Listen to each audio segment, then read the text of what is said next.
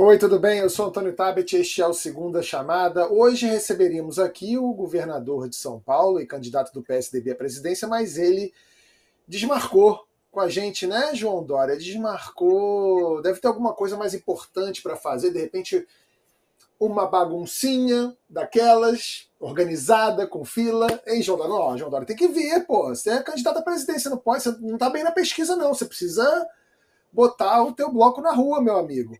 Mas não tem problema. Eu e Mara Luque recebemos aqui nosso bom e velho amigo Pedro Dória e o dono e proprietário do xadrez verbal Felipe Figueiredo. Obrigado pela presença, meus caros. E, bom, meus caros, acho que nem foi um termo muito bom, porque eu vou evitar falar em caro, porque a gente lembra de gasolina, lembra de gás, lembra de diesel, da cenoura, do pimentão, do tomate, do café. E a gente vai falar aqui de combustíveis e inflação. Os preços sobem e, curiosamente, Bolsonaro também nas pesquisas. Será que acendeu uma luz amarela no PT esses dias ou a esquerda segue confiante? E vamos falar da guerra e de um estranho amor que floresce no meio das bombas e incertezas. Eu estou falando do amor sincero entre Joe Biden e Nicolás Maduro. Hoje não vai ter extra mas as perguntas selecionadas dos membros serão respondidas aqui no programa. Roda a vinheta e vamos que o segunda chamada está começando.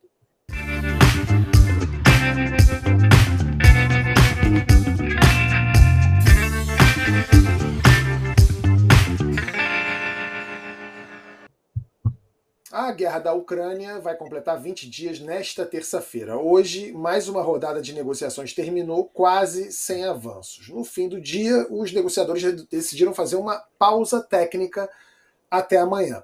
De um lado, a Rússia não pretende diminuir o ritmo dos ataques e fala já em ocupar militarmente grandes centros populacionais ucranianos.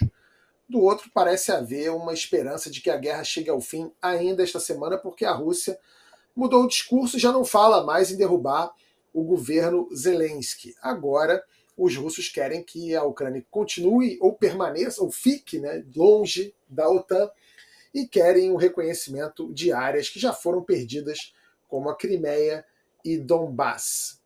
Pedro Dória, eu não vejo muita diferença, muita mudança prática na situação. Essa esperança de que a guerra pode estar acabando é real ou a gente ainda está longe deste fim? Ô, Tabit, quanto tempo, Tabit? Quanto tempo, Mara? Tudo bom, Felipe? Tabit, é, a gente não tem informação para te dar essa resposta. O, o cheiro que, que nós temos da situação é que, de fato, um acordo de paz ainda está longe para aparecer.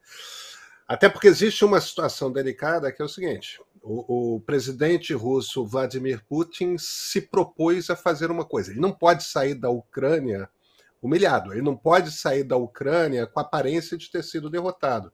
Até porque ele já fez a invasão. Aparentemente, União Europeia, Estados Unidos e outras nações que estão fazendo o, o, o, o pior ataque com sanções econômicas jamais feito a uma nação, não vão voltar atrás. Putin precisa mostrar alguma coisa. E, e ele não tem o que mostrar ainda. Isso, evidentemente, para a Ucrânia não é bom. É, os, os, nos últimos dias, os bombardeiros aéreos começaram a pegar bastante pesado, ataques mais pesados estão acontecendo para aquele canto da Ucrânia mais próximo da Polônia, ou seja, na direção do continente europeu e, e as pessoas já estão morrendo aos milhares, né? É, o Felipe, eu quero que você me ajude a entender as voltas que o mundo dá. Né? Em 2019, o Juan Guaidó se autoproclamou presidente da Venezuela e foi reconhecido por vários países, inclusive pelos Estados Unidos, que não reconheciam Nicolás Maduro como presidente. Isso aconteceu porque Maduro era foi considerado como um fraudador das eleições de 2018. Ele conseguiu se manter no poder, mas acabou se transformando num líder isolado. Né? Talvez o líder mais isolado do mundo até surgir o nosso glorioso o Vladimir Putin. É... E a Venezuela também teve que lidar né, com, com uma série de sanções que incluíam o próprio petróleo. É, a gente chegou agora em 2022, o Putin tomou, como eu disse, esse posto de mais odiado do, do Nicolás Maduro, as sanções foram para a Rússia e, de repente, o Joe Biden bate lá na porta do Nicolás Maduro e fala: opa, vamos falar desse, desse petróleozão bonito que você tem aí. Como é que você. Oi, sumido, como é que você tá, meu querido? A gente está vendo um início de uma nova amizade colorida e sincera, e isso me parece é, positivo para o Maduro, não?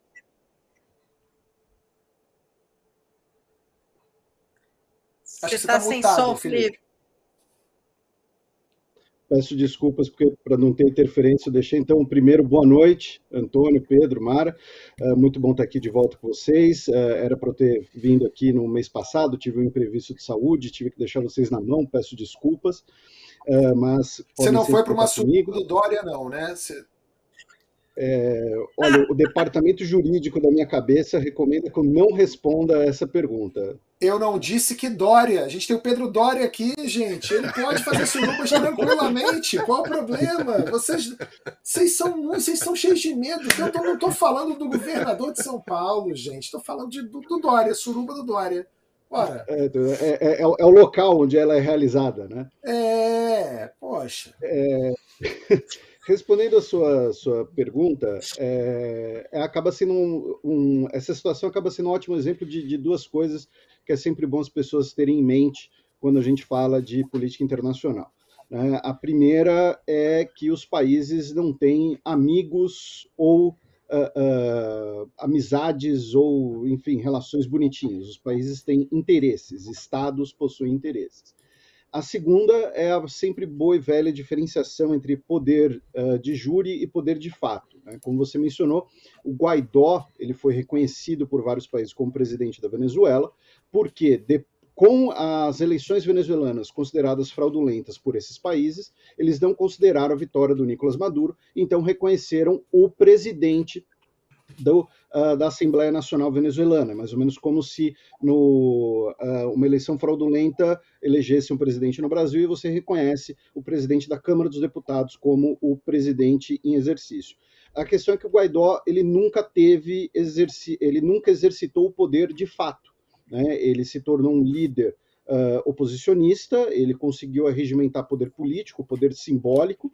Uh, tivemos duas tentativas de levantes militares contra o Maduro, uma delas, inclusive, contando com mercenários de uma empresa da Flórida, que o próprio dono da empresa decidiu abrir o bico supostamente porque levou o calote, mas o fato é que o Guaidó hum. nunca teve poder de fato. Né? O poder continuou nas mãos do Maduro e principalmente dos militares venezuelanos. Né? Eh, depois do Maduro, a figura mais forte da política venezuelana é o padrino, né? que é o ministro da Defesa, o comandante das Forças Armadas. Uh, então, o, se os Estados Unidos precisam compensar uh, a ausência do petróleo russo no mercado internacional, e é uma preocupação dos Estados Unidos, tanto interna, já que cerca de 5% do petróleo consumido no país vem da Rússia, não é uma proporção tão grande assim, mas tem um impacto na bomba de combustíveis, numa, na situação de maior inflação em quase 40 anos. Né? Então, não, é, não existe muito espaço para manobra interno nos Estados Unidos. Então, essa é a pauta interna. A pauta externa é o governo dos Estados Unidos não ser cobrado por países aliados ou por países próximos pelas suas sanções contra a Rússia. Então falarem, olha, Biden, você pôs as sanções contra a Rússia, isso ferrou a vida de todo mundo e nem todo mundo tem o dinheiro que vocês têm, tem o petróleo que vocês têm. Então ligou para uh, o Mohammed bin Salman da Arábia Saudita, que não quis falar com ele em represália aos comentários do Biden do ano passado, uh, ligou para o Bin Zayed dos Emirados Árabes Unidos, que teria se comprometido a aumentar a produção de petróleo, e uh, iniciou esse diálogo com a Venezuela do Maduro. O problema uh, para os Estados Unidos e para o cenário internacional do petróleo é que as próprias sanções dos Estados Unidos colaboraram para enfraquecer o setor petrolífero da Venezuela. Junto com a crise interna, a Venezuela passou por uma grande fuga de cérebros. A Venezuela, nos últimos anos, não conseguiu adquirir uh, insumos e maquinário para o refino desse petróleo. Te, é, inclusive, dois anos atrás, três anos atrás, teve um episódio no qual um navio venezuelano foi devolvido pelos chineses porque esse petróleo não atendia a qualidade necessária. Então, mesmo o petróleo venezuelano, até voltar ao mercado, uh, numa quantidade significativa e numa qualidade significativa, pode demorar um pouco. Uh, como eu falei da qualidade, apenas rapidamente, já que eu já estou me estendendo, a Venezuela ela tem dois grandes campos petrolíferos. Né? Um a oeste, ali na região do Lago Maracaibo, que é um petróleo de fácil acesso, porém de baixa qualidade. Então ele precisa de muito refino, ele precisa de insumos para o refino. E um petróleo de maior qualidade, que fica justamente na fronteira com a Guiana, que é uma fronteira contestada, porém ele é de difícil acesso. Então uh, conseguir extrair esse petróleo também não é uma operação fácil. Nem todos os países são como o Irã, a Arábia Saudita, que tem petróleo de qualidade e de fácil acesso. Então, mesmo com essa ligação, mesmo com essas conversas, o retorno do petróleo venezuelano no mercado internacional é uma solução de médio prazo.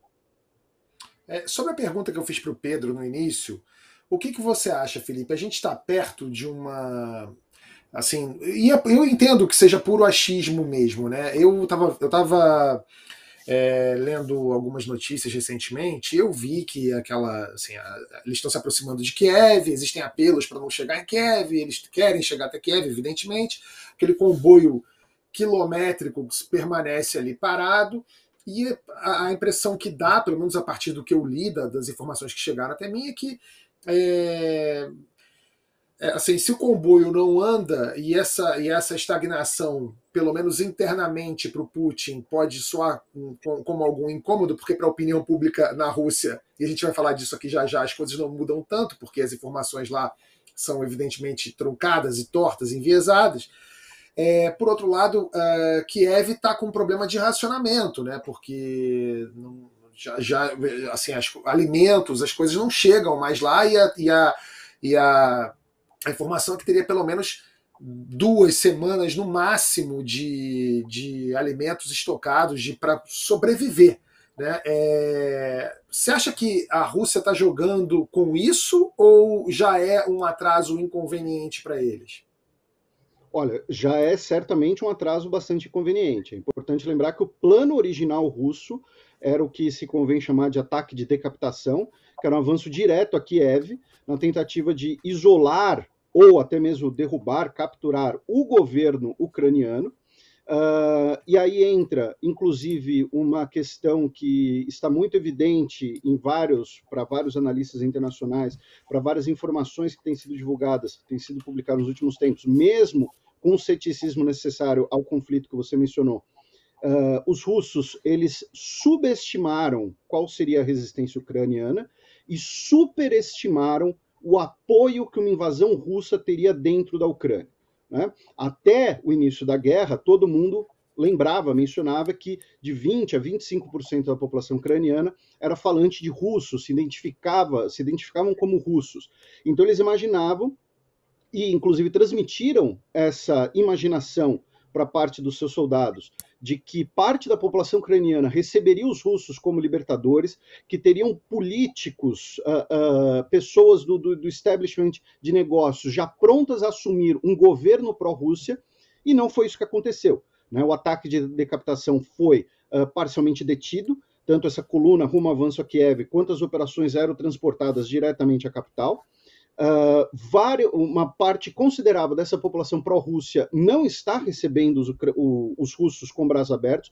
A gente vê isso na cidade de Kharkov, que era a maior cidade de população russófona da Ucrânia e está sofrendo praticamente um cerco devido a essa resistência. Mariupol agora. Uh, Mariupol também, que é, uma, uh, é, é dos oblasts separatistas, muito bem lembrado pelo Pedro. Então, uh, é um atraso, sim, já para a Rússia. A Rússia já esperava já ter conseguido resolver isso. E tem outra questão. Mais ou menos, tá, por cima, pensando nas sanções, pensando nos custos de equipamentos, cada dia de guerra tem representado um custo, uma conta de cerca de 20 bilhões de dólares para a Rússia. Tá? Isso é muita grana para qualquer parâmetro. Então, a Rússia ela precisa resolver logo esse conflito, porém, entra no que o Pedro Dória falou. É impossível a gente vaticinar o que vai acontecer. Ao meu ver, as conversas na última quinta-feira que ocorreram na Ucrânia entre os ministros de Relações Exteriores da Rússia, Lavrov, e o Kuleba da Ucrânia, serviram para a Rússia fornecer um ultimato. Porque a Rússia, embora ela já tenha comprometido boa parte de suas forças terrestres, a Rússia pouco utilizou o seu armamento estratégico. Eu estou falando aqui de bombardeios de longo alcance, ah, de grande altitude, mesmo parte dos seus mísseis balísticos. Então, a Rússia ela ainda tem algumas cartas na manga, porém são cartas extremamente destrutivas que vão gerar uma repercussão muito grande, vão gerar muitos danos, vão gerar muitas mortes. Porém, eu acredito que a Rússia ela vai pressionar nesse sentido de falar: olha, a gente ainda tem essa carta na manga, é bom vocês aceitarem logo as nossas quatro condições de paz. É. Bom, os russos continuam protestando contra a guerra e o governo russo continua prendendo quem faz isso. Só nesse domingo foram mais de 800 pessoas, segundo a ONG OFD Info. Hoje, uma produtora de TV surpreendeu pela ousadia. A Marina Ovicianikova, que trabalha no canal 1, ou melhor, trabalhava, fez o seguinte: olha só. Ela, durante a transmissão ao vivo do Jornal da Noite, ela entrou atrás da apresentadora segurando este cartaz. E no cartaz, o cartaz diz o seguinte: não há guerra, não, não há guerra, no caso, não é há de haver, né? não há guerra, não acredite na propaganda. Aqui eles estão mentindo para você. A transmissão foi interrompida e a Marina, evidentemente, foi presa. É, esperamos que. Já é ruim saber que uma jornalista foi presa é, ainda mais num país que costuma matar jornalistas opositores. Omara, ela não só foi presa, como deve ficar muito tempo na cadeia e sem julgamento. É... Eu não sou jornalista de formação. Você é, o Pedro também. É... Eu queria saber de vocês, começando por você, Mara. É... essa, essa, essa coragem, é, da onde vem o ofício do jornalista? É, é assim, é, é, é, é, admirável a gente ver como jornalistas têm uma coragem, uma ousadia para peitar, porque ela sabia que isso ia acontecer com ela. Né? O que move o jornalista nessa hora, Mara? É o ofício, né? É o ofício, é o jornalista raiz, é o ofício, é, é esse é o nosso ofício, é levar a informação é, os jornalistas brasileiros na época da ditadura passaram bastante por isso. No caso dela, esse jornal é um jornal com uma audiência altíssima. Tipo, enfim, um jornal importantíssimo, tipo o Jornal Nacional. É como se alguém chegasse ali no Jornal Nacional com uma, uma placa dessa, só que é uma TV é, oficial. E, e as, a, a, a, mídia independente, o jornalismo independente, ele está tá sumindo ali, né? Ou foram embora, ou foram calados, ou foram presos ela vai ser defendida por uma, uma fundação que está que assumiu ali é, a defesa de alguns jornalistas, parece, pelo que eu li no Financial Times agora à tarde, ela, ela não, ela vai pagar uma, uma espécie de fiança, enfim, é, mas, mas, ou seja, ela está ali na, na mira. Agora, isso mostra, primeiro, a importância da informação, porque nessa guerra, a informação, a guerra de informações, é, tem um papel assim crucial, porque se tem alguém que pode parar o Putin, é o povo russo. O povo russo pode fazer isso, né? E está sofrendo as consequências econômicas, inclusive, é contra a guerra. É, e, e, ele pode parar. Então, para o Putin, a, a, a guerra narrativa é, é muito importante. Enfim, isso é importante em, em qualquer guerra, em guerra comercial, enfim, qualquer guerra é, é a questão da informação é importante, mas nesse caso específico é ainda mais relevante. Por quê? E por isso ele está calando né, o, o, toda a mídia independente, é, porque se tem alguém que vai é, parar o Putin, pode parar o Putin, eu acredito que seja o povo russo, pelo que eu tenho é, visto das análises internacionais. Agora, o, o Pedro e, e Felipe, eu, eu, tenho uma pergunta para vocês, que é o seguinte: vocês não acham que essa, essa, é, essa terceira guerra ela já está em curso, ela já começou, enfim, só que um armamento é um armamento econômico? E o outro ponto, eu ontem vi o, aquele filme da Netflix, O Bombardeio, eu fiquei. É, é, é, é, é emocionante o filme, você fica triste vendo o filme, porque você vai lembrando da questão da da Ucrânia, e você vê os, os erros de alvo que ele tem. Quer dizer, num dos erros que, que matou, enfim, dezenas de crianças lá em Copenhague, ele, ele erra o alvo. Ele, ele é, o alvo era um, uma central da Gestapo e ele atinge um colégio ali de, de irmãs, de religiosas, e matou. É, num, numa dessas, dessas coisas, eu acho que a situação é tão é tão crítica que você imagina se num ataque desse, como você falou, Pedro, que ele está indo ali para perto, os ataques se concentrando ali perto da Polônia, você imagina um, um, um, erro de algo. Isso vai ser um estrago monumental, não? Existe esse, esse perigo, enfim. Mara, deixa eu tentar te responder a você e ao Tabet. E a pergunta. As duas perguntas são complicadas. Uma das pessoas que eu tenho mais acompanhado é, nesse, nessa cobertura de guerra é, é, é a Masha Gessen. Eu tenho que tomar muito cuidado aqui com os pronomes, porque Masha é uma pessoa não binária. E, e em inglês os pronomes são mais fáceis é, do que os nossos que flexionam o, o, o gênero. Mas Masha nasceu na Rússia, e tendo nascido na Rússia, se mudou para os Estados Unidos bastante cedo.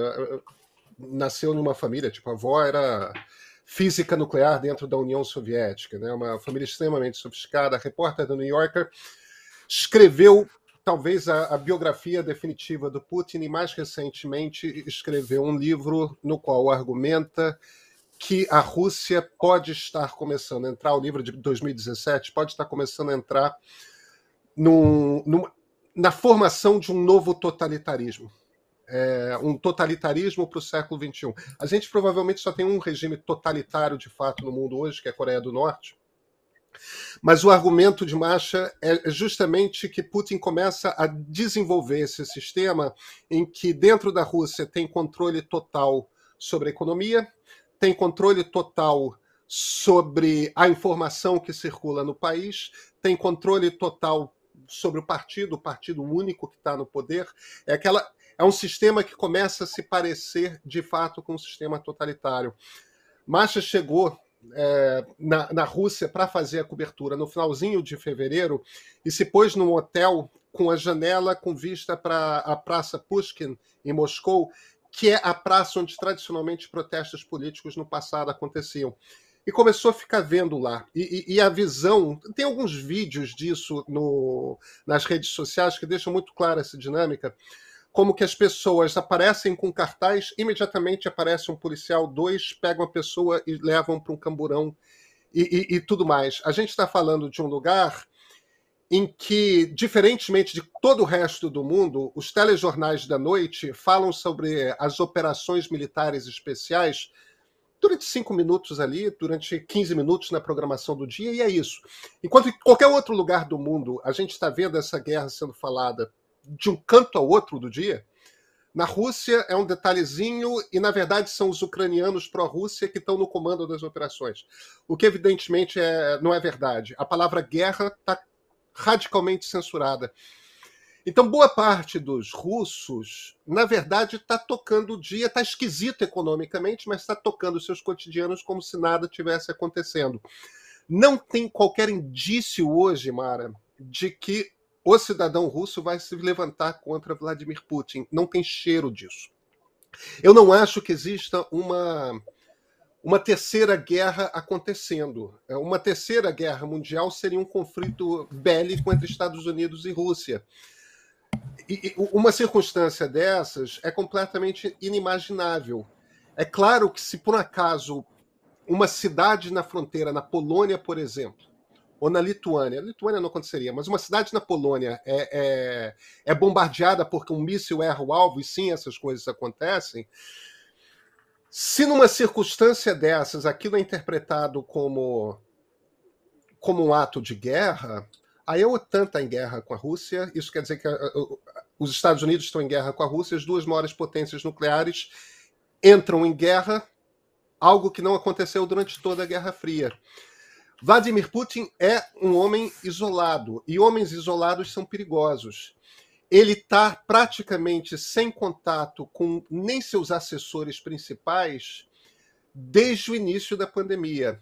E ele começou a se convencer daquilo que ele sempre falou. O tipo do discurso que o Putin faz é um discurso que a gente não vê sendo feito pelo líder de uma potência militar desde Adolf Hitler, que é o povo ucraniano não existe, a nacionalidade ucraniana não existe, as fronteiras da Ucrânia são fictícias, aquilo na verdade faz em grande parte parte do território russo. Se por um acaso essa essa putinização da Ucrânia se concretiza, a gente começa a entrar num, num, tipo de jogo geopolítico, a gente começa a autorizar esse tipo de guerra de conquista, essa guerra de negação de nacionalidades, de uma forma que a gente não via desde, na verdade, o século XIX. Já havia, mesmo no início do século XX, na primeira metade do século XX, aquilo já era meio que um, um resquício. É, é como se, de repente, Mara, a gente está falando em essência de uma nova ordem mundial. Eu acho difícil ainda um cenário de uma terceira guerra, não consigo imaginar. Temo está sendo otimista demais. É, Felipe, a gente vai ver o planeta virar esse tabuleiro de war que era no século XIX? Olha, eu sou da interpretação de que o mundo nunca deixou de ser um grande tabuleiro desde o século XIX uh, mudaram apenas as justificativas uh, e o discurso e talvez um outro tipo de peça. Né? Uhum. Uh, então, por um lado, eu concordo com o Pedro quando ele fala que uma terceira guerra mundial é uma coisa muito mais complicada, muito mais aprofundada do que está ocorrendo. eu, particularmente, eh, não considero uh, uh, tão é, é, tão prováveis assim essa, essa possibilidade de uma terceira guerra mundial acontecer uh, em breve.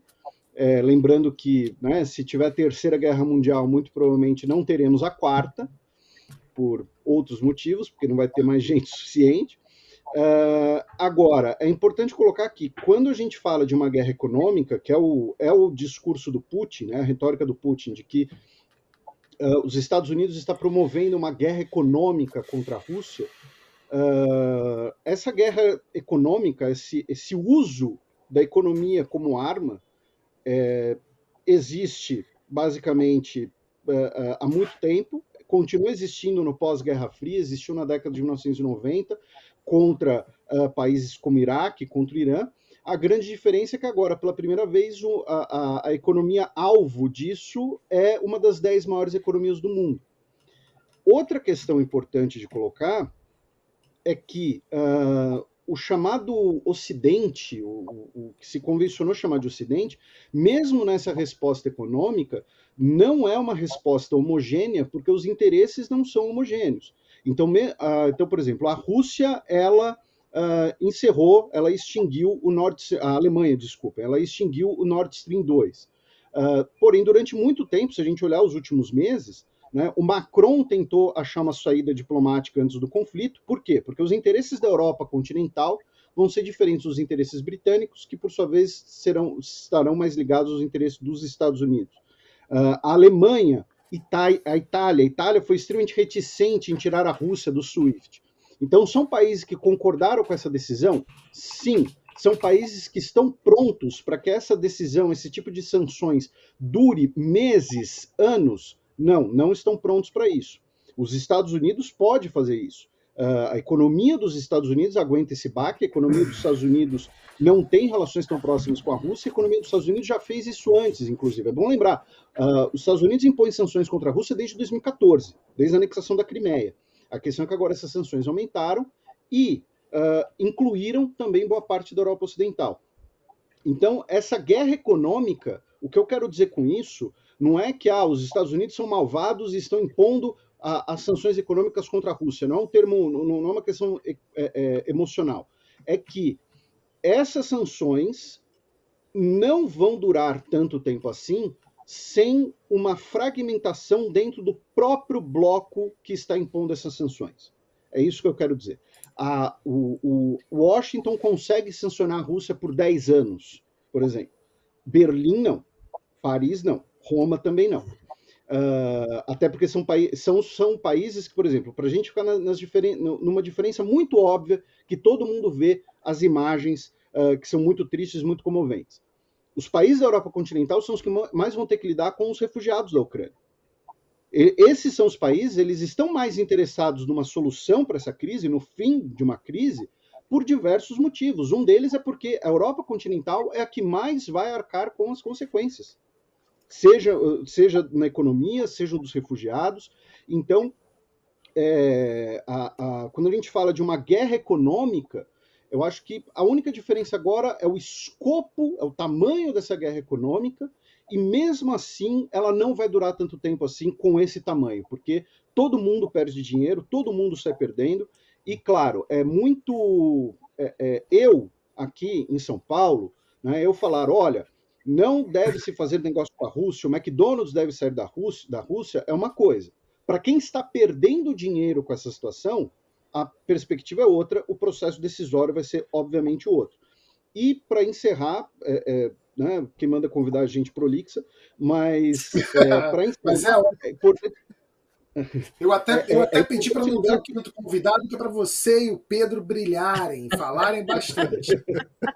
É importante lembrar que a Rússia ela tem, uh, nos últimos anos, desde justamente da Guerra da Crimeia, ela tem aumentado os seus elos econômicos com a China.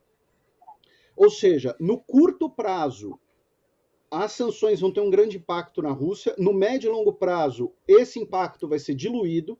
Tá? Então a Rússia está construindo um novo gasoduto que vai ligar o Ártico à, à, à China. É importante lembrar também que a Rússia e China têm divergências históricas, não são esses amiguinhos, né? não são esses, uh, uh, esse casal de namorados que às vezes parece, mas enfim, o fato é, a Rússia ela tem se aproximado da economia chinesa, a China tem a ganhar com essas sanções ocidentais, empresas chinesas já estão começando, por exemplo, a adquirir uh, ações das grandes, das gigantes uh, russas como a Gazprom, Sim, e você exatamente. impor sanções, você uh, é, é, cortar relações econômicas com a China, o buraco vai ser muito mais embaixo. Porque a Rússia era uma das dez maiores, é, dez maiores economias do mundo, mas que tinha uma relação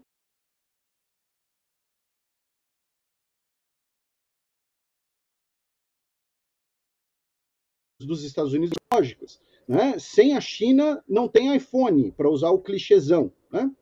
Ou o iPhone vai ficar muito mais caro. Ô, né? Felipe, só, só para acrescentar nisso que você está colocando, essa questão Fique que vontade, você lembrou da é China é, é muito. É, não é nossa. É muito importante, porque é o seguinte: a China, isso pode acelerar, inclusive, esse sonho chinês, essa meta chinesa, né, de ocupar o espaço americano nas relações financeiras. Enfim, e você já via, isso pode acelerar, por exemplo, planos que tinha da China com a Rússia de começarem a fazer transações sem o dólar, mas enfim, usando outras moedas. De fato, nem para os Estados Unidos é, isso favorece, porque isso abre espaço para a China, como, enfim, avançar também na, nessa posição financeira geopolítica dela. Exatamente. Você lembrou da questão do dólar? Uh, Rússia e China já fazem comércio na, nas suas moedas nacionais. Né? Uh, já, já começaram a retirar o uso do dólar e mesmo para esse grande projeto de gás que você precisaria fazer numa moeda internacional, ele é, ele é eu ia falar valuado, né? Ia virar um anglicanismo bizarro aqui. Ele é, ele é, ele é lastreado em euro, também não é em dólar.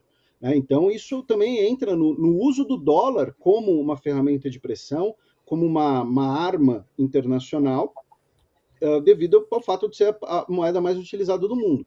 Porém, eu concordo com o Pedro quando a gente fala que não é interessante a gente, entre aspas, banalizar uma terceira guerra mundial, mesmo se um míssil russo cair no território polonês, por exemplo, eu acredito muito mais que vão rolar muitas ligações e vai rolar muito telefone vermelho para esclarecer o que eventualmente tiver ocorrido do que imediatamente uma retaliação.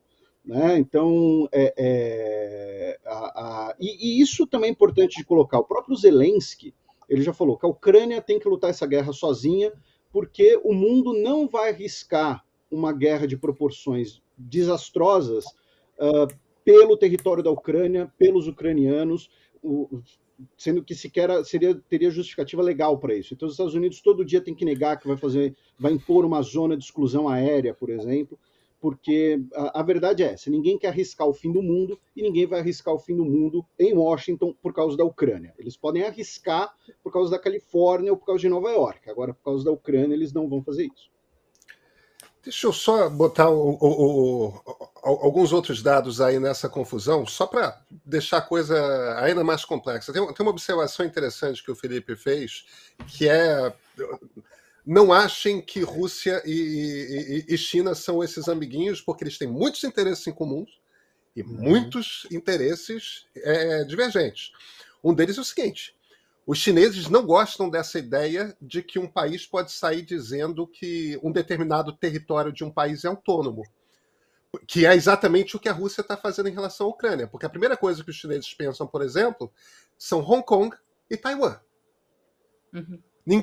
A última coisa que a China quer é essa ideia de territórios autônomos começando a ficar popular. Até porque a China tem aquela reivindicação histórica de que Taiwan e Hong Kong, Hong Kong de fato já está integrada, Taiwan fica naquela independência esquisita. Número dois, diferentemente da China, da, da Rússia, perdão, a característica da China é de uma potência comercial. Isso é histórico, isso é milenar. A China nunca foi um país agressivo militarmente. No período que as pessoas lembram como a grande expansão chinesa, isso lá na Idade Média, não foi uma expansão chinesa, foi uma expansão mongol que é um outro povo que fica ali ao lado que dominou a China e depois saiu até a, a beirada da Europa. Então a característica da China não é sair se metendo em guerra e a China não gosta desse negócio de território autônomo. Agora deixa eu fazer um, um, um comentário que eu acho importante, que é e aí talvez eu e o Felipe tenhamos uma, uma discordância, que é o seguinte: o número de guerras de 1945 para cá, a violência por causa de guerras, a quantidade de pessoas que morrem proporcionalmente por causa de guerras, caiu, despencou de 1945 para cá. E quando a gente leva em consideração o período pós 91, 92, pós a dissolução da União Soviética, isso diminuiu ainda mais. É claro que a gente pensa em, em, em, guerras civis na África, a gente pensa na invasão americana do Iraque, a guerra do Afeganistão, a gente, a gente pensa nesses vários conflitos e começa assim, putz, mas será que diminuiu do ponto de vista relativo, quando a gente compara com o resto da história, diminuiu e diminuiu muito. Se você for perguntar a, a, a, um grupo grande de cientistas políticos, a resposta que eles vão dar para a pergunta por que, que diminuiu é a seguinte: avançou o número de democracias. E tem um princípio que começou a se consolidar na ciência política na virada do século XX para o XXI, quer dizer, um, um princípio bastante recente. É, quem, quem melhor esclarece ele é um filósofo americano chamado John Rawls, que é um princípio que dá para a gente explicar de uma forma muito simples. Democracia não entra em guerra com democracia. Por que, que esse conceito é importante? Porque democracia não entra em guerra com democracia. No fim das contas, mesmo que você tenha um país muito poderoso e um país muito menos poderoso, se são duas democracias, seus líderes têm problemas, eles não querem sair fazendo uma guerra que depois vão ser cobrados pelo, pelos seus eleitores. Os líderes podem perdeu o seu mandato por causa de uma guerra desastrada. Os republicanos, depois do desastre no Iraque, perderam o mandato para o Barack Obama, por exemplo, que era o único candidato democrata que tinha sido contra a guerra do Iraque e tudo mais. A vida para um líder numa democracia não é tão simples quanto para um ditador, quanto mais para um ditador totalitário. Então, quando você tem esse processo de expansão das democracias, que foi algo que aconteceu no mundo como nunca visto após a queda da União Soviética, quando você tem esse processo, você tem uma grande pacificação do mundo. Aí você começa a ver o surgimento dessas grandes estruturas multinacionais de, de gerenciar conflitos, como, por exemplo, a Organização Mundial do Comércio ou o Tribunal Penal Internacional. Você começa a ter essas várias estruturas. De 2007 para cá, a gente entrou numa coisa que é o que o professor Larry Diamond, que é um grande cientista político nesse estudo de democracia, chama de a recessão democrática. As democracias, as democracias liberais começaram a virar democracias eleitorais, que é aquela democracia que você continua tendo eleições livres, mas os direitos plenos dos cidadãos já não são garantidos. essas democracias eleitorais começam a decair e se tornando serviços, ditaduras autoritárias, regimes mais autoritários, até que alguns, como o caso da Venezuela aqui do lado, descambam para ditaduras de fato. Essa piora generalizada nesse espaço é ruim para a economia de todo mundo, é ruim para o comércio, aumenta o número de conflitos bélicos. O resultado geral é que o impacto na economia do mundo, claro, alguns setores ganham dinheiro com guerra, mas de uma forma geral para as economias, fica um ambiente muito pior. O mundo empobrece, as pessoas pioram de qualidade de vida e tudo mais. O grande risco que eu vejo para esse conflito da, da, que ocorre hoje na Ucrânia é o seguinte: Putin tem uma característica diferente de todos os outros chefes de Estado desse período que fazem guerra.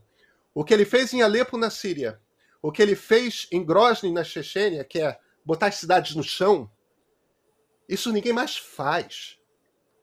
A gente tem o risco, que era isso que o Felipe estava descrevendo, se o Putin começa a usar o, o, o armamento pesado dele, porque os seus generais não têm competência, o seu equipamento não está com manutenção em dia, se, se, eles não conseguem tomar a Ucrânia é, na gentileza, e eles começam a usar essa gentileza, muito entre aspas, evidentemente, e eles começam a usar equipamento pesado armamento mesado para fazer o que eles já fizeram em Grozny ou em Alepo, a gente tem um tipo de guerra em território europeu que, que não se vê literalmente desde a Segunda Guerra Mundial. A gente tem um incentivo a outros tipos de guerras desse tipo que vão começar a pipocar em tudo quanto é o mundo. E esse, essa nova Rússia totalitária, vencedora na Ucrânia, e que de alguma maneira sobrevive inteira, vai começar a aumentar ainda mais o tipo de ataque que já faz de boicote a eleições pelo meio digital em todo o mundo. Você vai ter uma degradação generalizada de democracias por toda parte, o que pode, inclusive, afetar a nós aqui no Brasil, que já estamos com a nossa democracia cambaleante. Quer dizer, eu, diferentemente do Felipe, eu não acho que, que, a coisa sempre, nunca foi diferente. Eu acho que vivemos um período muito melhor na história. E corremos o risco de voltar para um passado que, que é desnecessário. A gente deveria ser capaz de fazer escolhas, é, de, de, de nos mantermos naquela reta, naquele caminho que a gente tinha adotado a partir da década de 90, que é de uma melhoria gradual dos regimes democráticos em todo o mundo. Bom, eu vou passar aqui agora para as perguntas dos membros, algumas delas. É, só queria falar algumas coisas sobre o que vocês o Dória, falaram ele queria que eu desse uma resposta na, na, na, na lata dele para a gente continuar a discussão e você está botando panos quentes. Eu quero a denúncia.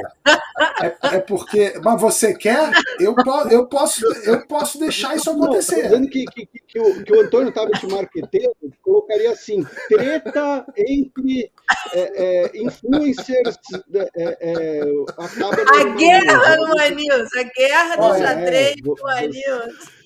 Olha, vocês posso falar, é por isso, é por isso, é por isso que eu sou o marqueteiro e vocês não. Se vocês estivessem discutindo sobre Big Brother, sobre algum filme do Danilo Gentili. Aí sim. Política não dá ibope, né? Vocês querem falar sobre a guerra da Ucrânia, derrubada da Chechênia. Ninguém quer saber disso, gente. O povo quer saber de quê? De, é o Vini eliminado amanhã, entendeu? É isso que a gente quer saber. Pô, vamos acordar. Fora Scooby. então, aí, ó, você é fora Scooby, eu sou fora Vini. É, sobre o que vocês falaram, assim, tem, tem, um, tem uma coisa interessante que é a seguinte, né? A China está de olho na Gazprom em outras, em outras empresas russas, né? É, mas imagina se o russo quer um, uma porcentagem de uma Gazprom na mão dos chineses ali do lado. Não deve ser muito confortável. Pode ser providencial em algum momento, né? Quando você está ali com sanção subindo no teu pescoço. Mas depois vai ser um, um, um, convidado inconveniente numa mesa de negociação no futuro, para começar. E outra coisa que a gente estava falando também sobre a desinformação, e depois eu quero até de repente voltar nesse assunto, é que é, hoje houve relatos de que policiais russos estão prendendo pessoas, adolescentes que escrevem na neve. cara vai na neve, escreve não, guerra, não quero guerra, contra a guerra. É, o cara é detido. Adolescente escreve na neve. Ou seja, é, para a maioria disso o Pedro falou, eu só estou ratificando, para boa parte da população russa não acontece uma guerra. Não existe. O que acontece ali é uma confusão, é coisa de, de ucraniano, de russo que mora na Ucrânia, de ucraniano de, de origem russa, porque isso é, é, até uma diferença que existe né, entre as culturas nossas aqui, da, mais do Ocidente, com, com, com os lados de lá, porque aqui a gente pensa o seguinte: quem é brasileiro? O brasileiro é quem nasce no Brasil, quem é chileno é quem nasce no Chile, americano, nasce nos Estados Unidos. Lá, se o cara nasce na Ucrânia, mas ele é filho de russos, para eles o cara ele se considera muitas vezes russo. Então a Rússia imaginava que teria é, mais apoio dos ucranianos. Mas, Tabet, isso é o que o Tabet, isso é o que o Putin diz. É, é só a gente olhar para é. como que os ucranianos estão resistindo para perceber que a história não é exatamente assim.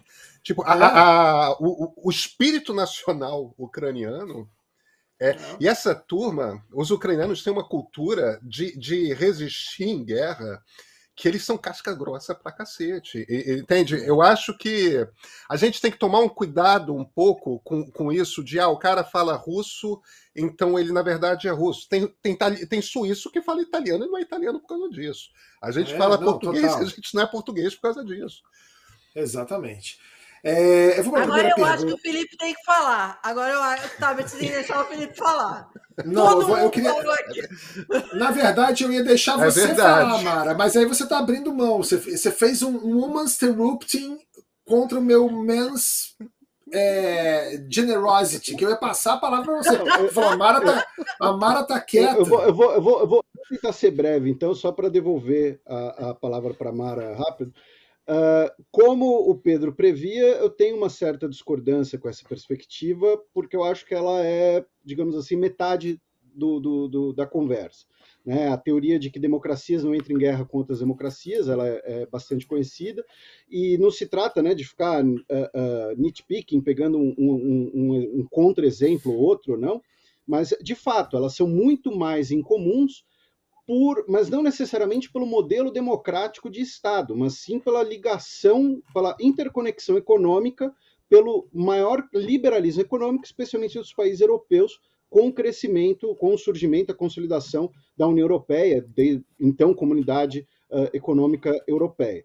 Então, mais do que democracias, uh, são economias que se interconectam. E aí tem a, o, o, filhote da teoria que o, que o, Pedro Doria apresentou, que é a teoria de que países que têm McDonald's não entram em guerra com países que têm McDonald's, e que agora nós temos, né, teríamos uma contradição. Ainda assim, Uh, para mim teve um, um, um, um, Quando eu falo que o mundo não mudou tanto assim, e o, Dória, o Pedro Dória fala que o mundo na década de 1990 era diferente, uh, um exemplo que ele deu para mim acaba sendo muito de, uh, acaba sendo ilustrativo dessa diferença, dessa diferença de visões, que é quando uh, o Pedro Dória e algumas pessoas comentam que se trata da principal guerra na Europa desde o final da Segunda Guerra Mundial.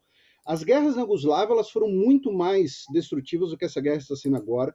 Também geraram grandes ondas de refugiados. Sarajevo foi quase terraplanada, como Grozny, que o Pedro Dória lembrou.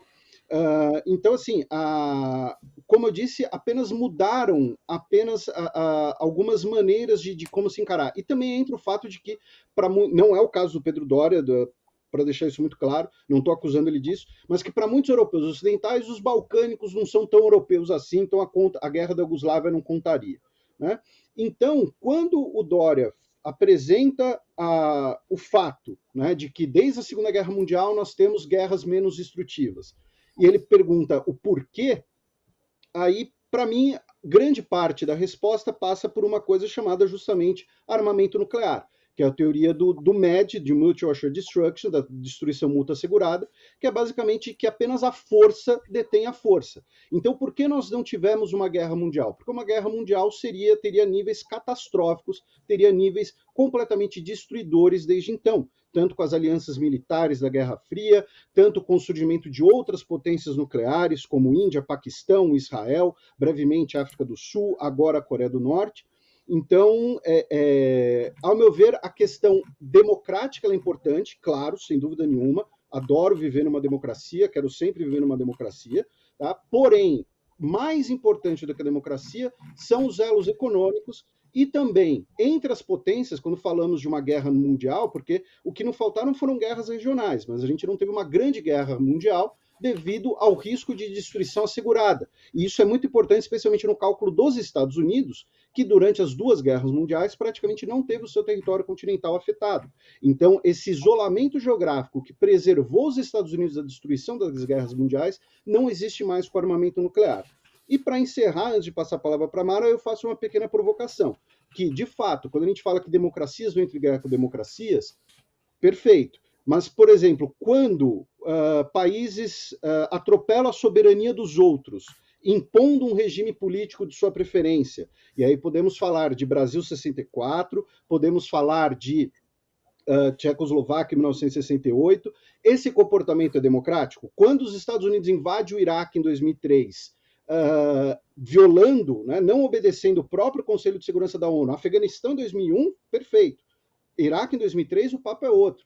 Né? Ele viola o direito internacional. Isso é um comportamento que a gente pode colocar como democracia. Então, esse, esse é o grande debate sobre os Estados Unidos. Os Estados Unidos é uma democracia da porta para dentro. Mas o excepcionalismo dos Estados Unidos é que, eu, claro, estou usando os Estados Unidos como exemplo por causa da guerra do Iraque. Mas a gente pode falar agora da Rússia invadindo a Ucrânia, a gente pode falar da, de, de. A gente pode falar da França sendo dona, entre aspas, das moedas de vários países africanos. A gente pode falar de vários casos entre potências, entre falando de ingerências de potências no destino de outras nações. Né? A gente pode falar, se a gente quiser, a gente, um assunto que vai dar muita audiência, Tabet. A influência disputada entre China e Índia pelo destino do Nepal. Eu tenho certeza que está todo mundo interessado nisso. Mas, então, é, é, como eu disse, isso é só uma provocação, porque não tem nem como a gente responder isso aqui. Mas, o, o parafraseando o choque de cultura, o, a arma nuclear é a arma do diálogo. Quando você puxa a arma nuclear, todo mundo quer conversar rapidinho. Felipe, os Estados Unidos são indefensáveis nos seus avanços imperialistas, não sou eu que vou defendê-los. Sim, não, Agora, não, não disse que é você, mas é, o próprio conceito de democracia pode ser debatido a partir disso. Democracia, para mim, acaba sendo a Islândia, Suécia. O problema da Islândia é que é frio. O... Ô, Mara, eu vou fazer, vou começar com as perguntas aqui dos membros, porque a gente tinha, a gente ia falar ainda de inflação aqui e de eleições. Eu acho que a gente não vai conseguir, que a gente já está com 54 minutos de, de segunda chamada. Eu vou começar com as perguntas aqui, a gente vê como é que vai, vai encaminhando, a gente deixa esses assuntos para a semana que vem. É... A pergunta aqui, a primeira, é do Orlando Orsini, Mara. Ele fala aqui o seguinte: se as sanções econômicas derrubassem alguém, o regime cubano já teria caído há 60 anos. A Rússia só precisa da China para resolver os seus problemas econômicos. É isso, Mara? Não, acho que o Felipe e o Pedro fizeram, os dois colocaram muito bem essa relação econômica da, da Rússia e da China. Quer dizer, tem as convergências e tem as divergências. É, hoje você vê uma, a relação econômica, a gente está vendo isso claramente, por exemplo, o Brasil, com a relação do, dos fertilizantes, enfim, e, e todo esse arcabouço, por mais que você tenha grupos que defendam, ah, não, ainda você ah, não, porque é o, é o imperialismo, é a globalização, é o fato é que isso está dado, isso veio para ficar essa essa dependência. Você vai ter alguns cortes, eh, algumas mudanças, vai ter, como, como o Felipe muito bem colocou a questão é, da China e da Rússia e a economia é, de como a, a China, você, você vê a China se movimentando e aproveitando ali esse momento para fazer a sua, a, a, sua própria expansão econômica e financeira. É, mas o fato é que é que não dá para você comparar economias desse tamanho com a economia cubana, por exemplo, entende? A economia é, é, é mais ou menos a, a questão do Afeganistão, entende? Você tem economias e economias. Então, é, é, é muito. É, é, é incomparável. Não dá para você comparar a economia, a economia cubana. E a, e a, percepção também por parte do povo de queda, né? Que uma coisa é você estar tá em Cuba e Cuba sempre foi como é. Outra coisa é você estar tá na Rússia e de um ano para o outro a sua qualidade de vida despencar. Essa percepção de perda do que teve Exatamente. tem muito mais importância do que o tamanho, talvez, da sanção, né? Ué, teve não, um eu, russo eu, que se acorrentou, eu, o russo que se acorrentou na porta do McDonald's e falou: não vai fechar, não! Não fecha isso aqui. O russo se acorrentou na porta do McDonald's. Agora, Imagina gente, a essa gente, cena, gente. É, é. o, o, Otávio, isso me lembrou se aquela. sanções vão dar certo, né? É, é. é. A gente não sabe se essas sanções vão dar certo. Isso é, isso é uma experiência nova. É. Fala, Mara, É, Pedro, mas você, como, você, como você colocou, o cara sente que o que não acontece em Cuba, claro. o cara sente. Eu lembro, eu lembro que nos anos 90, é, com o fim da União Soviética, eu lembro que teve um, não era ministro, mas era, era um funcionário do governo cubano, esteve em Uberaba. Eu fiz essa matéria na época, é, entrevistei ele, porque Cuba queria conversas com a UDR, né? Por conta de uma exportação de. Cuba estava conversando com a UDR. Eu lembro que eu fiz uma, uma matéria que era Cuba livre de aftosa, porque é, estavam negociando uma, uma relação.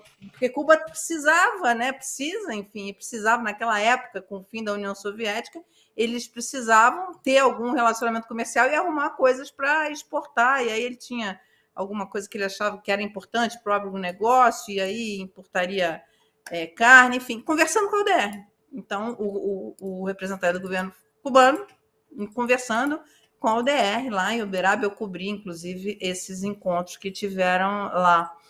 É, mas o que foi que você perguntou, tá? Você perguntou alguma coisa? Então, era isso mesmo, que era a sua vez de falar. Eu vou para a próxima pergunta do membro aqui.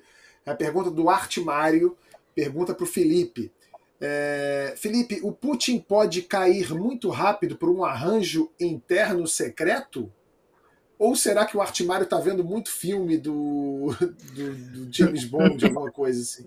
Olha, poder pode, Uh, porém, assim, se eu tivesse. É, é, isso, é claro, é na hipótese. Se eu soubesse, eu teria um chazinho de polônio aqui no, no, no meu copo, né? O Putin é claro, queria dar é. um jeito. Mas é, mas é importante que essa pergunta dialoga com o que o Pedro mencionou anteriormente, que é o, o isolamento do Putin. Uh, e além do isolamento da pandemia, que o Pedro lembrou muito bem, uh, o Putin, nos últimos anos, ele, entre aspas, se livrou dos seus integrantes mais próximos ali do seu círculo, que teriam mais capital político. Né? Então, hoje, os principais ministros, as principais posições do governo russo são ocupadas por basicamente burocratas, né? pessoas que eu, a gente não é um julgamento da capacidade deles, mas da capacidade, da possibilidade de articulação política, de capital político. O grande exemplo disso é que o primeiro-ministro, que é que na Rússia é uma espécie de ministro-chefe da Casa Civil, ele é o chefe dos ministros, até 2020 era o Medvedev, que chegou a ser presidente da Rússia, né, por quatro sim, anos, naquela sim, sim. Uh, uh, alternância com Putin. E ele mandou o Medvedev basicamente por um cargo cerimonial e colocou no lugar dele o Mishustin, que era o diretor da Receita Federal Russa que é o cara considerado que revolucionou a Receita Federal na Rússia, mas assim, ele é auditor da Receita Federal. Ninguém vai falar, não, eu quero votar no auditor da Receita Federal. Todo respeito aos auditores que estiverem no, no, nos assistindo. Né? Ele não é uma pessoa que vai ter ali política, capital político. Uh, mesma coisa no Ministério da Defesa.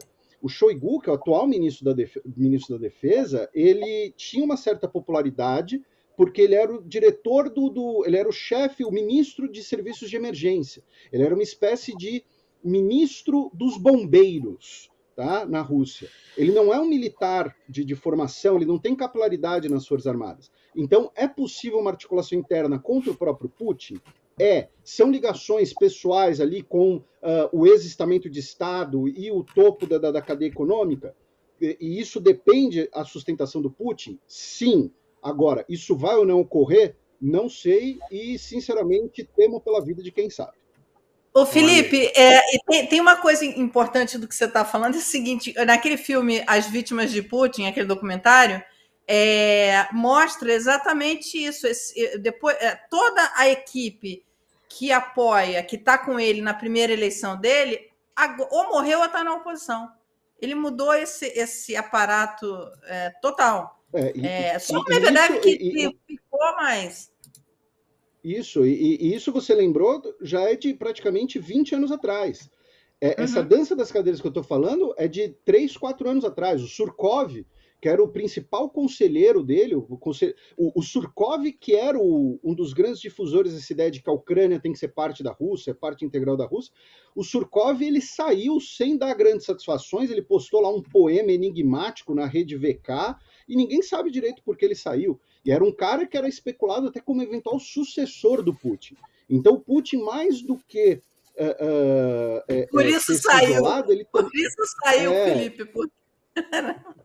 possível então, assim, sucessor. Então, assim, é, é, o círculo próximo do Putin, não sei se tem capital para isso. Então, isso é importante de colocar em mente. Uh, pergunta do Alessandro Calu para o Pedro Dória. É, Pedro, sobre a guerra de desinformação e controle das redes, qual seria o futuro das big techs? Conseguirão manter o grande poder e autonomia atual ou serão transformadas em patrimônio nacional estratégico de nações correspondentes? É, deixa eu só fazer um complemento. É, eu nessa eu concordo inteiramente com o Felipe, tá? Putin mostrou desde o dia 1 no governo, quando ninguém tinha ideia de quem ele era, que ele não está ali a passeio, esse cara não é um amador. Antes que alguém cogite dar um golpe de Estado nele, já. O, o, o cara que botou ele no governo, que era um oligarca chamado Boris Berezovsky, que era o dono da Sim. principal TV russa, foi Morreu. posto para fora em dois anos entendeu? É, é, ele morreu no exílio da, na, na Inglaterra, né? É. Não, ele morreu, ele, ele se matou, se, aquela, aquela, aquele famoso suicidou-se com 18 facadas nas costas, né? alguns alguns apareceram. Tem um tem um, o Viktor Yushchenko que era um, um, um ex-presidente ucraniano foi envenenado que a cara dele ficou toda distorcida e tal. É. Quer dizer, Putin não está a passeio nesse jogo, não. Ele sabe jogar esse jogo. É, olha, as big techs são uma resposta difícil de dar. A impressão que eu tenho é que, por motivos diversos, elas terão daqui a 10 anos muito menos poder do que elas têm hoje. Hoje, de fato, boa parte da conversa que nós temos a respeito de política acontece dentro desses espaços que pertencem a Facebook, que pertencem a Google, que pertencem a. a, a ou, ou, ou, então em gadgets, Google, Apple, é, etc. Primeiro, a gente tem que levar em consideração as grandes ondas de processos antitruste que vão acontecer tanto na União Europeia quanto dentro dos Estados Unidos. A gente também tem que considerar que uma série de mudanças dentro da. A gente não precisa entrar nesses detalhes, mas a maneira como a internet funciona por causa de blockchain, por causa de NFT, por causa de cripto, essas novas tecnologias todas, deve mudar também muito nos próximos anos. E a gente vai para um mundo que estão apelidando de Web 3.0, em distinção ao que hoje a gente tem, que é Web 2.0. Isso também vai criar novos líderes digitais. A expectativa que eu tenho é que as big techs, que têm uma quantidade imensa de poder hoje, terão muito menos poder e muito menos influência no futuro. Não custa a gente lembrar que da geração anterior de Big Techs, Apple e Microsoft ainda estão de pé, não tem nem de perto a influência que Google, Facebook e, e Amazon têm, e, no entanto, a Apple vale mais de 3 trilhões de dólares na Bolsa Americana. Isso não é um fracasso econômico das empresas, mas é uma perda de capacidade de influência. Bom, o, o segundo chamada de hoje, a gente ia falar ainda sobre inflação, né, os preços disparando, a, a influência disso tudo no, no jogo eleitoral para 2018, essa subida do Bolsonaro nas pesquisas, o que, que isso incomoda ou não o, o, os petistas, o Lula, que está liderando as pesquisas ainda, os reflexos disso nos outros candidatos. A gente tinha até separado aquelas pautas mais leves para falar no fim. A gente tinha separado uma que era uma. uma ressuscitaram hoje uma notícia do Huffington Post falando que Veja bem, uma guerra nuclear pequena pode ajudar o planeta Terra na questão do aquecimento global. Olha que coisa maravilhosa. É óbvio que a gente ia falar disso com uma certa ironia. E também tinha uma aqui, uma notícia que saiu hoje, que é assim, é inacreditável, que foi uma uma baiana, uma advogada, Laura Nogueira, de 48 anos, que foi esquecida dentro de uma máquina de ressonância magnética na Bahia. Ela esqueceram ela lá dentro e ela ficou apertando aquele negocinho que dão para você na máquina de ressonância. E ninguém foi lá tirar a coitada da Laura. Que, e a gente ia debater isso, porque eu, por exemplo, eu, eu entro numa máquina de ressonância, eu durmo igual um bebê. Eu tenho certeza que a Mara ia ficar chutando lá dentro descontrolada. Mas a gente não vai falar disso. Para surpresa de todo mundo, inclusive da da Gabi, que é diretora do programa, eu vou ler uma notícia que saiu agora, agora, tipo 8 da noite, e que eu tenho que ler para vocês porque ela é inacreditável. Ela começa a manchete, evidentemente, que não é não é legal nem leve para terminar nenhum programa, mas vocês vão entender no decorrer da, da leitura. A manchete é: personal trainer espanca morador de rua em Brasília. Aí aparece assim: o personal trainer foi acusado de agredir um morador em situação de rua no Jardim Roriz, em Planaltina, no Distrito Federal. É, e aí conta a história. É, e eu estou lendo aqui pelo Metrópolis. E o Metrópolis apurou que é, a companheira do personal trainer e a sogra saíram de casa a fim de ajudar moradores de rua. E depois de um tempo, as duas teriam se separado. O personal trainer ficou preocupado com a esposa é, porque não conseguia falar com ela pelo telefone. Ele então teria, entre aspas, orado e pedido um sinal de Deus para encontrá-la. O personal trainer foi até o centro de ensino fundamental paroquial e, quando chegou mais perto, viu estacionado o carro da esposa.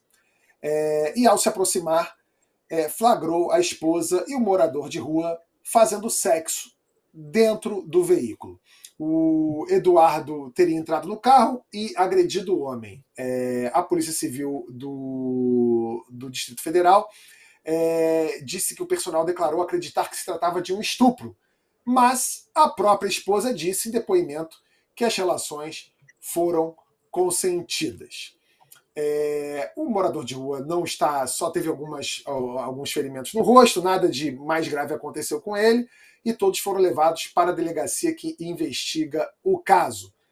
O melhor comentário sobre esta notícia veio é, do perfil Gato com Rinite no Twitter. E ele completou dizendo o seguinte: os mendigos são fáceis porque são pobres. E é assim que a gente termina o segunda chamada de hoje. Pode rir, Pedro Doria. Pode, não segura o riso, não. Pode rir que tá liberado e o mendigo foi lá e sapecou a mulher do personal. E você que malha, é isso que acontece. Viu? Perca seu tempo malhando, que, que é isso que acontece. Que situação. Que maravilha. A, a, o, o, elencar a lista de temas que a gente não debateu foi uma indireta para dizer que eu e o Pedro Dória falamos para cacete, é isso? Não, a é minha, foi, uma direta, sua, não. foi uma direta para dizer que o programa fluiu super bem, que foi, foi um sucesso de audiência foi um sucesso de audiência. E, cara, vocês são tão. Vocês são tão bons falando, dá até dá vontade de ficar ouvindo vocês falar por horas e horas. E, Eu espero, e o que é legal... que, que... Ah, fala, Mara. Desculpa, me interrompendo meu. Mas, é... Não, o que é legal de ouvir vocês dois falando é, e que é, é, me deixa feliz, porque eu e Tabet, a gente sempre tem isso muito, coisa assim, as pessoas não precisam ter opiniões iguais mas elas têm argumentos, elas sabem conversar, sabem debater, sabem colocar isso. Vocês deram um show hoje aqui. Obrigada, viu? Olha, deixa eu só ver aqui, porque a Gabi tá pedindo para eu ler uma, uma perguntinha que foi feita. Deixa eu só achar ela aqui. Uh, cadê? Ah, aqui. Uma pergunta do Gleison Storto, para terminar. E é para você, Felipe. O Gleison Storto quer saber o seguinte: Agora que o Elon Musk chamou o Putin para um duelo, o problema da paz mundial está resolvido? Olha, esse, como eu disse, o, o, Putin acho que ele não vai querer duelar com o Elon Musk. O Elon Musk é bem maior que o Putin, mas o Putin é terceiro, quarto, quinto dan, sei lá, de judô. O que o Putin vai fazer é mandar um chá pro Elon Musk, um chá de colônia 210. é. Eu ouvi dizer, tá? Eu também não sei de nada. Tá? É, Lô, vem cá, vamos tomar um chá, resolver isso num chá da tarde, né? É, se, se, tiver algum IP de Moscou aí, eu não sei de nada, tá? Eu só ouvi dizer. Pois eu acho Esses realistas são muito perigosos, hein? Eu acho que essa guerra se resolve pegando esse mendigo, mandando ele lá dar um trato no Putin. Esse mendigo, ó, passa a peca no Putin resolve. O problema do Putin é falta de carinho, falta de afeto. É isso que eu acho. Gente, segunda chamada Felipe, de hoje fica Felipe, Felipe, a gente agora fala, ó, o Tabet é que acha, viu, embaixada russa? o Tabet que acha, tá, embaixada russa? Eu vou dizer um negócio para vocês, o Putin não aguenta 10 minutos de porrada comigo. Falei. Um beijo para vocês de segunda chamada. Valeu, Pedro. Valeu, Felipe. Valeu, Mara. Fui.